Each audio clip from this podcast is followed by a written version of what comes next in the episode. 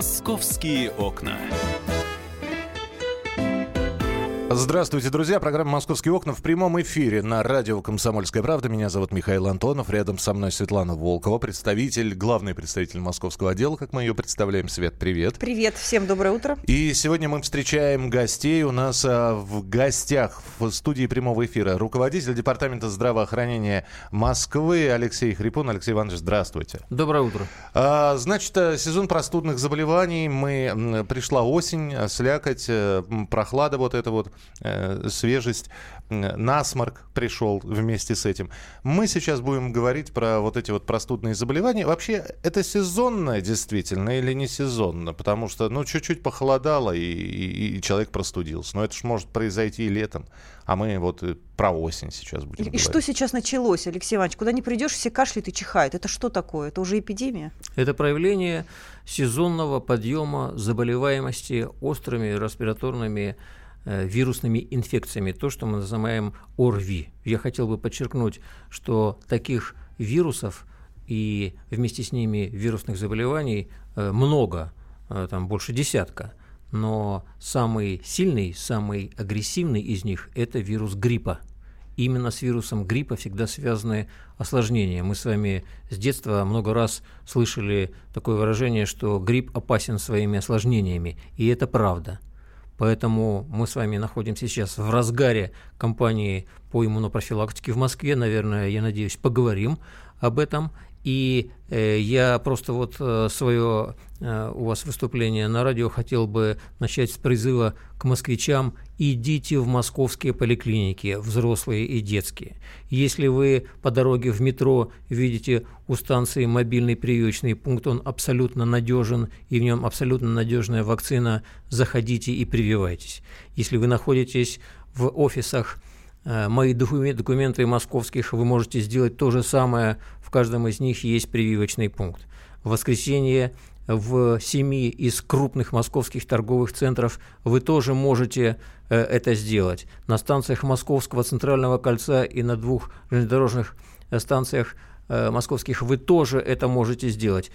Пользуйтесь тем, что вот та самая, Михаил, слякоть, прохлада, ветерок небольшой Э, которые очень часто провоцируют э, э, инфицирование вирусом, они пришли в Москву, и пока еще осень не в разгаре, нужно воспользоваться моментом. Почему это важно? Потому что э, две недели как минимум нужно на выработку иммунитета, а прививаться, прививаться может человек только здоровый. Здесь ведь э, я миллион раз повторял это в прямом эфире и повторю еще раз, потому что начинают приходить сообщения. Я вот сделал прививку там год назад, два года назад, и все равно мы заболели. Э, давайте, Алексей Иванович, скажем, что вакцинация не гарантирует Э, э, того, что заболевания не будет. Другой вопрос, что оно будет протекать в более легкой форме. Я прав?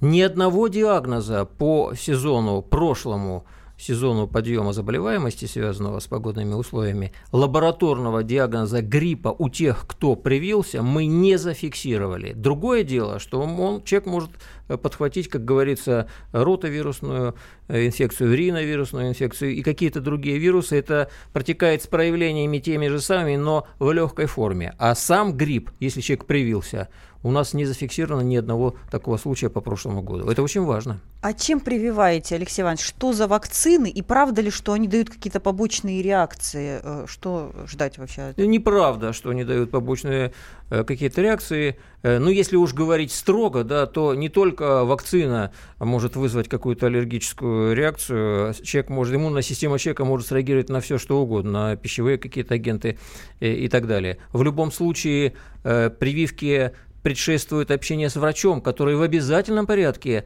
изучает какие-то нюансы иммунитета. Ну, это какие-то десятые, сотые доли процента, когда можно ожидать вот такие вещи. Я лично всегда, каждый год прививаюсь отечественной вакциной. Я верю э, в отечественную вирусологию.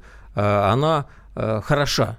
И на прошлой неделе я привился в 68-й поликлинике э, отечественной вакциной, как всегда, э, Гриппол плюс, и об этом не жалею. Поэтому э, вакцина прекрасная, отечественная, Э, доверяйте ей. Тогда я продолжу э, стереотипы. Говорить по сообщениям, которые к нам поступают, а стереотип, опять же таки, довольно распространенный. А чем нас прививают? Мы же не знаем, какой штамм вируса будет.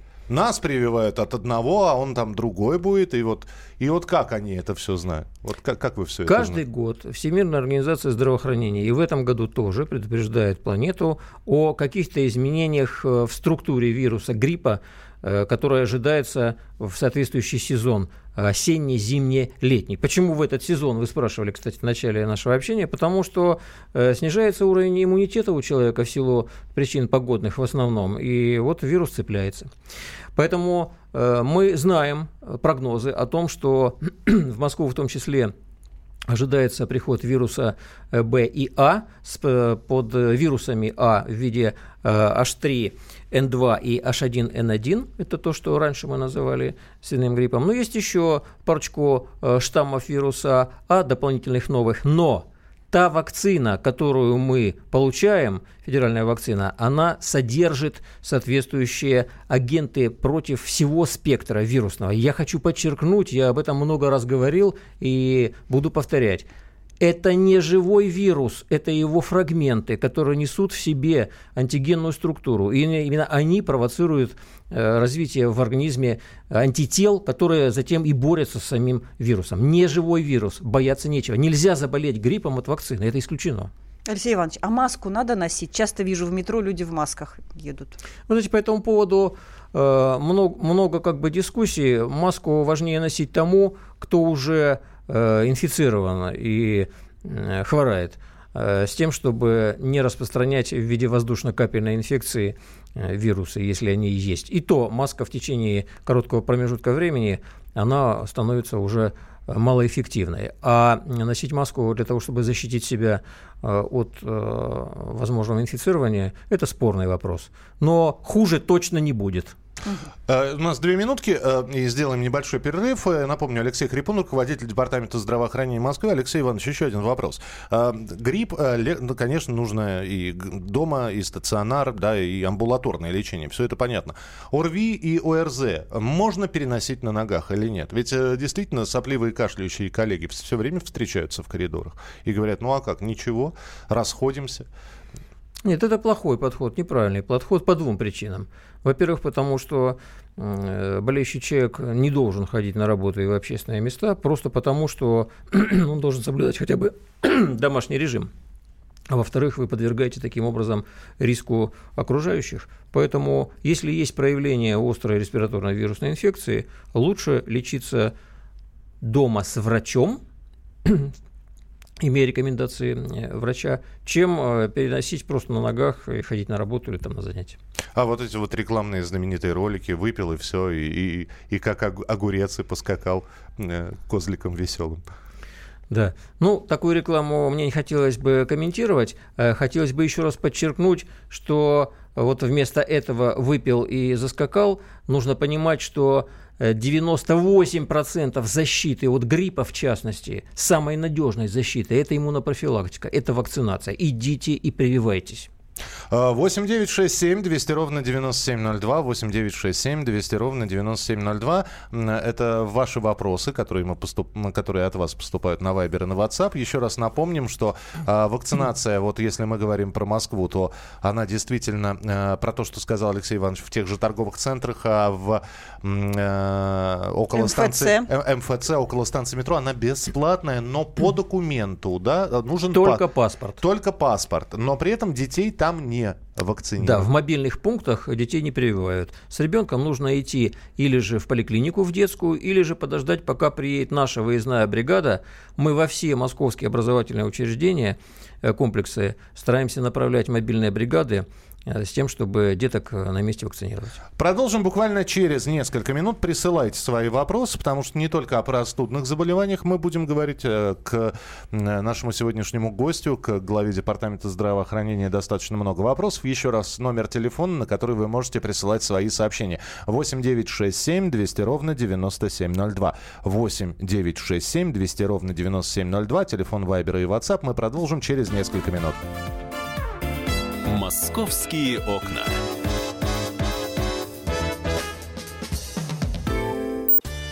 каждый вторник с 10 утра по московскому времени в программе «Главное вовремя» садово-огородные советы в прямом эфире. Про все, что э, зеленое, скажем так. Хочу, чтобы радиослушатели задавали свои вопросы. Большой эксперт. Самая удачная находка для всех работников мотыги и лопаты. Тетя Таня Кудряшова. И дети меня зовут мать всего зеленого. Вот такая петрушка на радио «Комсомольская правда». Слушайте и звоните по вторникам с 10 утра по московскому времени.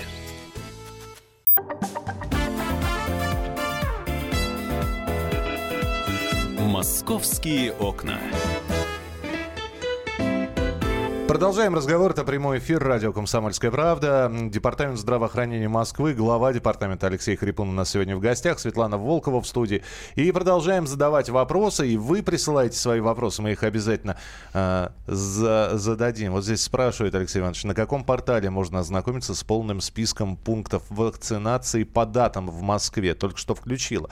Э, по датам мы сможем определить, до какого времени будут эти мобильные те же самые Да, пункты? пока мы рассчитываем работать э, в массовом таком порядке до 28 октября. Мы отработали практически месяц, месяц с небольшим, и уже подбирается количество москвичей вакцинированных под 3 миллиона, то есть больше 50%.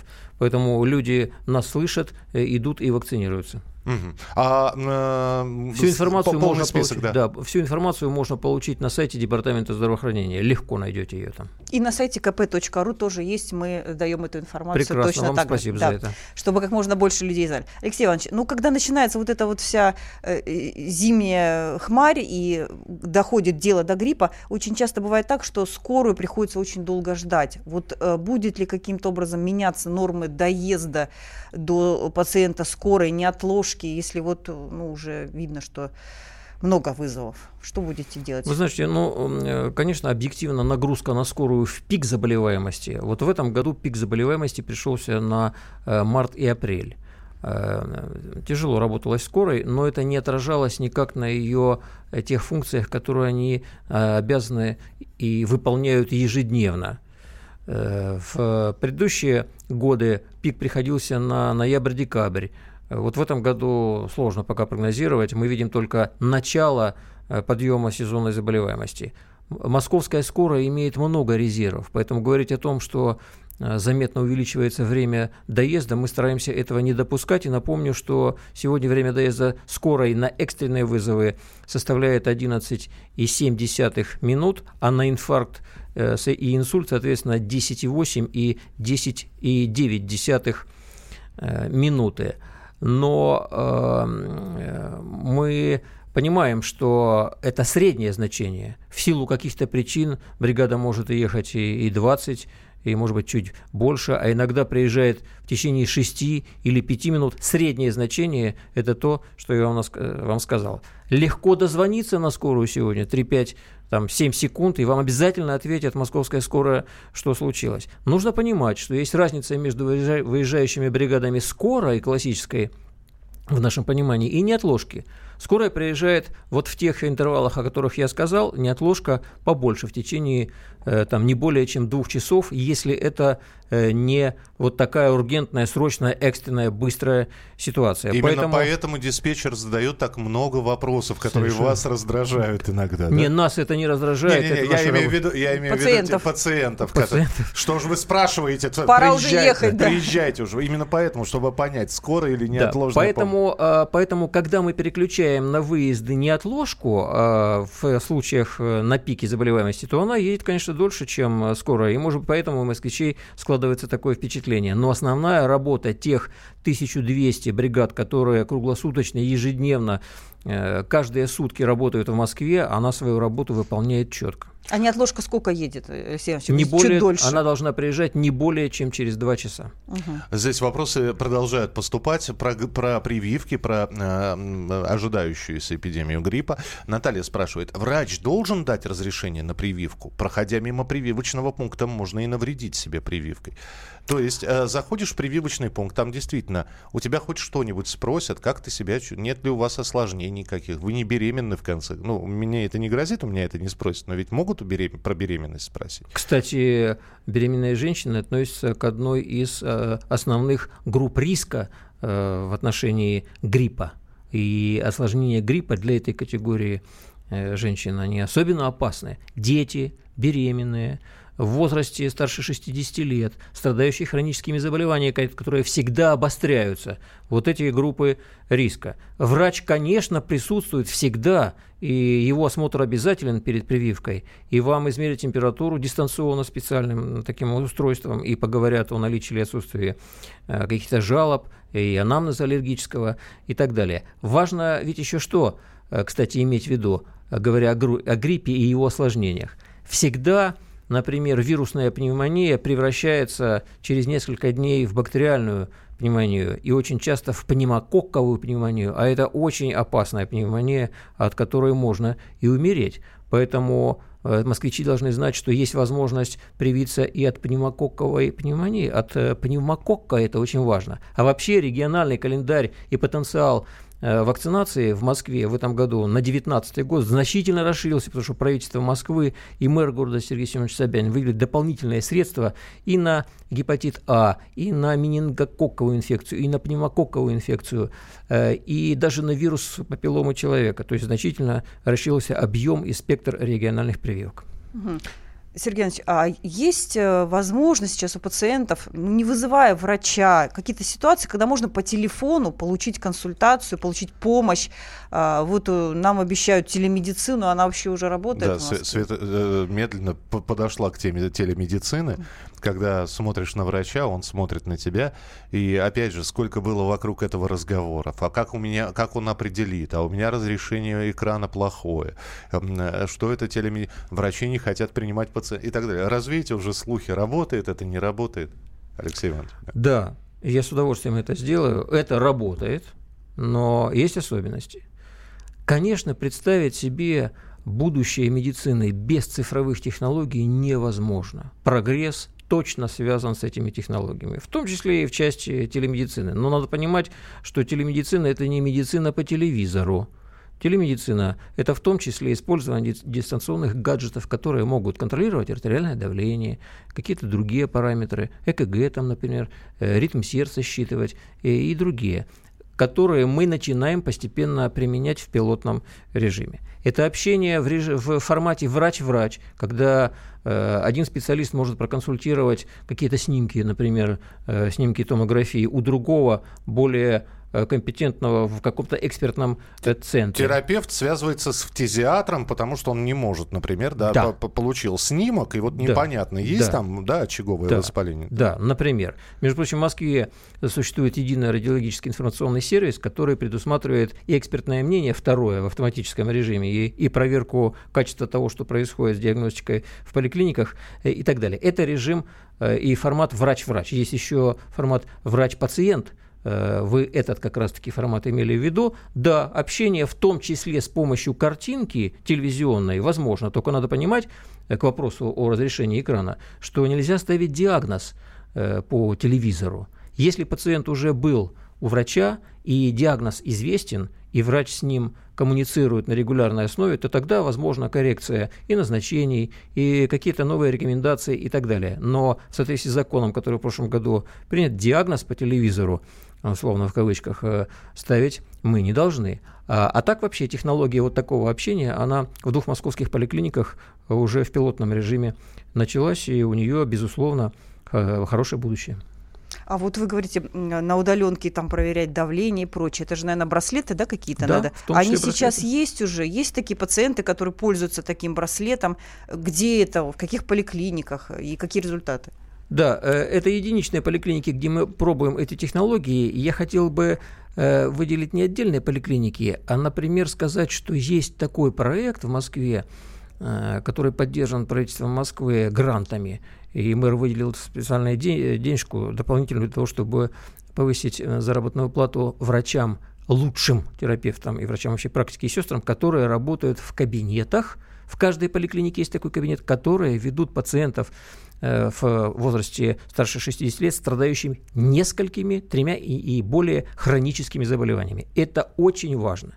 И вот эта вот э, категория хроников, она наиболее э, тропно использует таких технологий, и мы точно будем их там внедрять. Мгм. А, У нас минутка до завершения этой части эфира. Алексей Иванович обязан спросить. Нам периодически говорят про грамотность населения, финансовую грамотность, еще какую-то. А вот когда мы говорим про лечебную грамотность, про грамотность здоровья, вот вы, наблюдая из года в год, а, можете сказать, что результаты действительно есть? Что мы более тщательно, жители Москвы, стали относиться к своему здоровью более бережно? Да, такие наблюдения есть. Э, Самое простейшее наблюдение и очевидное, я перейду в качестве примера, это то, что мы, ну, наверное, на несколько порядков меньше стали видеть вокруг себя э, людей, которые курят. Мы не видим этого в общественных местах, мы не видим этого в лечебных учреждениях, мы видим это э, какие-то вот группки людей, которых, э, которые вызывают просто жалость, извините, к себе, которые где-то где концентрируются э, Я на, опустил на- на сейчас све- глаза, на да. свежем воздухе, да, и потихонечку за углом позволяют себе сигарет. Я травить свой организм. Я сейчас открою окно, мы сделаем небольшой перерыв, через две минуты вернемся в студию. Оставайтесь с нами на радио «Комсомольская правда» в программе «Московские окна». Мы продолжим разговор. «Московские окна».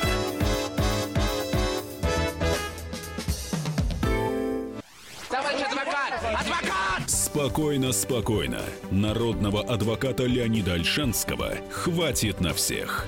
Юридические консультации в прямом эфире. Слушайте и звоните по субботам с 16 часов по московскому времени.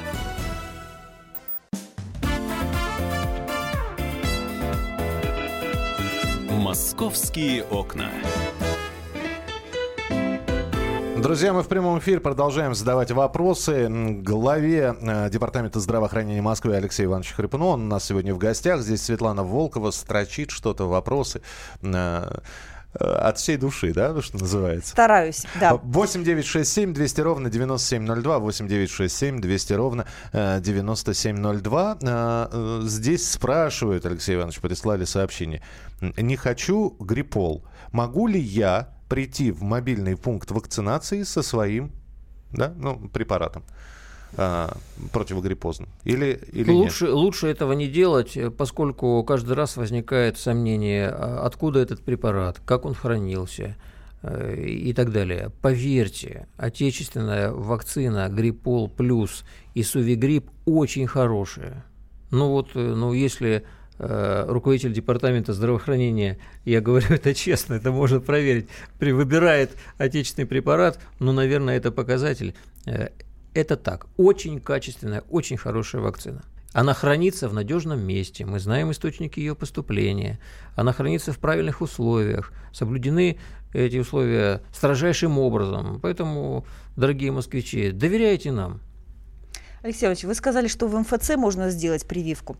Но я знаю, что у вас в некоторых МФЦ, э, в таких головных центрах, открывались медкабинеты, в которых можно было не только прививку, там можно было давление зайти померить, уровень сахара в крови, там какие-то ну, такие простейшие манипуляции. А вы в остальных э, центрах госуслуг будете такие кабинеты открывать? Было бы очень удобно. Да, пока, пока этот проект распространяется только на головные офисы, на флагманские офисы МФЦ, но поскольку их несколько десятков в Москве, э, там больше 70, по-моему, то, наверное, большого смысла в этом нет, потому что в Москве э, 450 поликлинических зданий, вот, и они достаточно э, густо распределены по всей Москве. Поэтому э, лучше прийти в поликлинику, где больше возможностей.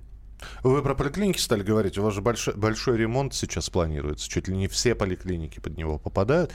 Э, опять же, планов громадье. Насколько эта программа распространяется по времени? Там десятилетие, да, ведь, по-моему? Нет, эта программа о реконструкции московских поликлиник, она рассчитана, ну та, о которой вы говорите, рассчитана на 5 лет. Пять лет. Надо понимать, что есть московские поликлиники, которые находятся в очень хорошем состоянии. И не только новые поликлиники, но и отремонтированные. Есть, которые находятся в плохом состоянии. Они в первую очередь пойдут в ремонт. Вот 20 примерно поликлиник на следующий год мы планируем отремонтировать. Важно что подчеркнуть?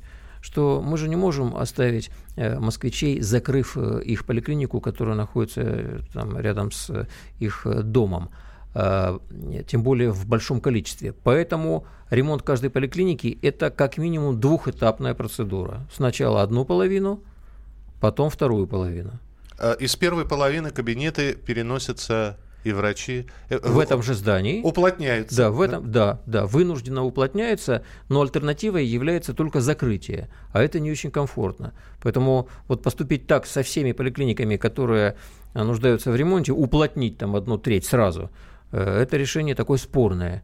Э, Тем более, что они все в разных в разном состоянии находятся. Поэтапно в течение пяти лет все московские поликлиники будут приведены в хорошее состояние. А что сделаете, Алексей Иванович? Пандусы добавите? Что там вообще появится? Чего не хватает сейчас вообще там? Начиная с э, внешних э, коммуникаций и благоустройства, ну, которым заканчиваться будет ремонт, и, заканчивается, и заканчивая там элементами перепланировки, например, для того, чтобы врач общей практики каждый э, имел в близкой доступности на этом же этаже и манипуляци- манипуляционную, и процедурный кабинет, и еще какие-то возможности.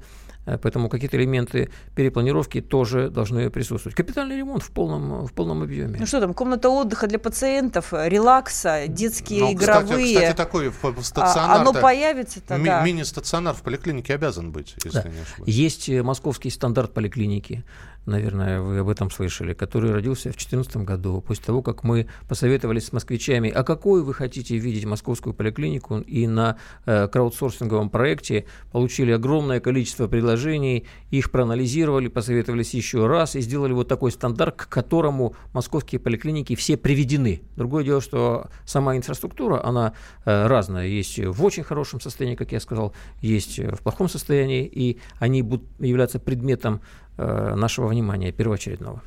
А, Там есть, и, я да. извиняюсь, и, и зоны комфортного пребывания, где есть телевизор, где есть кулер с водой, где есть журналы. Э, Если это детская поликлиника, значит, это игровые э, различные возможности. Есть э, брендбук для московских поликлиник, за которые проголосовали тоже, кстати говоря, москвичи и выбрали из нескольких вариантов лучший проект, к которому будут приведены все московские поликлиники, начиная с вновь строящихся и капитально ремонтируемых. Прекрасный вопрос, я считаю. Говорят, что в ближайшее время исчезнут регистратуры как класс. Все будет в компьютерах. Перестанут искать долго твою больничную карточку. Мою искали 4 часа. Человек пишет. Да. Ну, в Москве э, пациентов, которые за последние 3-4 года хоть раз пришли в поликлинику, 10,5 миллионов. Это уникальные пациенты в базе данных Единой медицинской информационной системы э, ЕМИАС. Поэтому если из 10 миллионов э, даже не одну, там побольше, наверное, карт э, искали 4 часа, это плохо, этого не должно быть, но такое возможно, понимаете. Что касается того, что регистратуры не будет, ее уже нет. Ни в одной московской поликлинике как таковой регистратуры уже нет, потому что это неудобно, когда к окошку в стене выстраивается длинная очередь, и идут поиски амбулаторной карты и так далее. Так что же эти окошки? Ты еще сгибаешься в три погибели, чтобы к нему наклониться. да, и-. И то, что ты видишь внутри, тоже э, не очень часто радовало, скажем так. А сейчас э, тот самый новый стандарт, о котором я говорю, предполагает наличие амбулаторной карты, бумажный его вариант, в кабинете врача, когда человек идет туда. И, кстати говоря, мы сейчас э, делаем определенные метки э, электронные на картах, чтобы мы могли видеть, где лежит карта в любой э, в любую секунду, в любую минуту. Возникает вопрос, зачем это делать, если есть электронная медицинская карта. Это правда. Уже под 8 миллионов москвичей имеют электронную медицинскую карту в этой самой системе ЕМИАС. Но э, эта матрица, это шаблон, это, э, это такая ячейка, куда нужно сложить всю информацию о здоровье москвича. Она заполняется постепенно. Поэтому какой-то период времени параллельно с электронной медицинской картой, в которую вносится вся новая информация и часть старой, будет существовать амбулаторная бумажная карта, к которой мы привыкли, но отмеченная определенными меточками, которые позволяют нам следить, где она находится. А когда бумажная исчезнет вообще, Алексей Иванович? Ну, это несколько лет. Э, 10 миллионов таких карт э, отцифровать информацию и заложить в электронную э, карту, э, теоретически это возможно, но это огромная работа. Поэтому мы начинаем с того, что складываем в электронную медицинскую карту э, новую информацию. Она, кстати, будет интегрирована с электронной историей болезни, которую пациент э, будет заполнять, на пациента заполняют в клиниках. И сейчас мы делаем над тем, чтобы наши больницы московские имели Э, автоматизированные рабочие места, которые позволяли бы заходить в электронную амбулаторную карту и отправлять туда из больницы уже выписку из истории болезни, всем нам знакомую, и коммуницировать со своими коллегами в поликлинике э, в плане дальнейшего ведения пациента. А сам пациент когда сможет в свою историю болезни залезть вот, ну, на удаленке дома с компьютера? Ты знаешь, мне врач когда-то говорил, вам не нужно туда залезать. Это вот, вот ну, это ж мое здоровье, это почему? Информация, это информация, диагнозы, анамнезы, это все информация для врача. Пациенту важно быть здоровым. Вот, я не знаю, вы, вот прав мой э, да, вы знаете, учитель был или Да, нет? вы знаете, ну, во-первых, в отношении прав. Да, прав учителя не прав. Э, есть право гражданина Российской Федерации знать все о своем здоровье. И есть право смотреть, что там написано в медицинских документах. Это право в э, отношении электронной медицинской карты будет точно реализовано, но только это как бы не первоочередная задача. Что касается того, надо туда смотреть и читать, что там написано или не надо, в бумажной карте, может, вы еще и не прочитаете, что там это, написали врачи, это понимаете? Да, это, это С да. электронной проще, Алексей Иванович. Да, у меня вот какой вопрос, Алексей Иванович. Вам, как главе департамента города Москвы, это уже вопрос лично от меня. Вы за мультизадачность врачей или Э, или нет. Я сейчас объясню, что я имею в виду. Вот у меня знакомый врач, он э, э, он принимающий хирург в двух поликлиниках, при этом практикующий хирург, то есть оперирующий, в одной из московских больниц. И вот он перемещается по городу, значит, загнанным сайгаком из одной поликлиники в другую. У него там, там одни часы, тут другие часы. Утром операция в вот вам важно, это хорошо многозадачность такая, когда он универсал, и швец, и жнец? Или все-таки человек вот сидит на одном месте, вот он врач поликлиники, и все. Вот э, ваш подход к этому. Однозначно, да или нет, ответить э, на ваш вопрос трудно. Я отвечу неоднозначно. Вот э, я как хирург, я точно знаю, и все хирурги знают, что если Э, хирург каждый день выполняет условно там 5 или 7 операций по поводу грыжи, например, несложная операция, то он это делает лучше, чем э, тот коллега, который сделал две и поехал в одну поликлинику, а потом в другую поликлинику. Раз. Если это уникальный специалист, э, услуги которого, интеллект которого, опыт которого востребован в двух или трех лечебных учреждениях, и он по графику становится доступен э, москвичам, я в этом ничего плохого не вижу. Тем более, если его деятельность не связана с э, манипуляциями ручными, с мануальными. Есть врач общей практики в Москве. Их две с половиной тысячи участковых врачей, которых мы обучили в последние, они разные, конечно – но кто это такой? Это терапевт, который имеет новые компетенции в области офтальмологии, оториноларингологии, пульмонологии, кардиологии, неврологии, урологии, кушерственно-гинекологии, хирургии и так далее в какой-то простой части этих специальностей который может ответить на многие вопросы э, при общении с пациентом и помочь ему, не маршрутизируя, не направляя его к узким специалистам по каким-то мелочам. Ну, То условно говоря, ЭКГ прочитать в конце ну, концов. Ну, ЭКГ должен каждый терапевт читать. А, а вот э, посмотреть э, глазное дно, э, хотя э, этому нужно учиться, или что-то увидеть в наружном слуховом проходе или в глотке э, у человека – и не отправлять его без надобности к лор или офтальмологу, э, например, или к другому специалисту, это очень хорошо, потому что это высвобождает, во-первых, время узких специалистов, которые э, могут быть перегружены ненужными визитами, и они могут посвятить это время сложным, на самом деле Э, больным. А во-вторых, это удовлетворяет потребность самого москвича, который приходит и получает решение всех вопросов. Что самое важное, что происходит за дверью кабинета врача общей практики для москвича, по большому счету. Алексей Иванович, надо чаще встречаться. Друзья, до 28 не забудьте, до 28 октября привиться, сделать себе прививку против гриппа. Алексей Хрипон был у нас сегодня в эфире, руководитель департамента здравоохранения города Москвы. Алексей Иванович, спасибо вам большое. Приходите к нам еще. На Вопрос, здоровье. Вопросов огромный. На здоровье. Ждем вас в прививочных пунктах. Московские окна.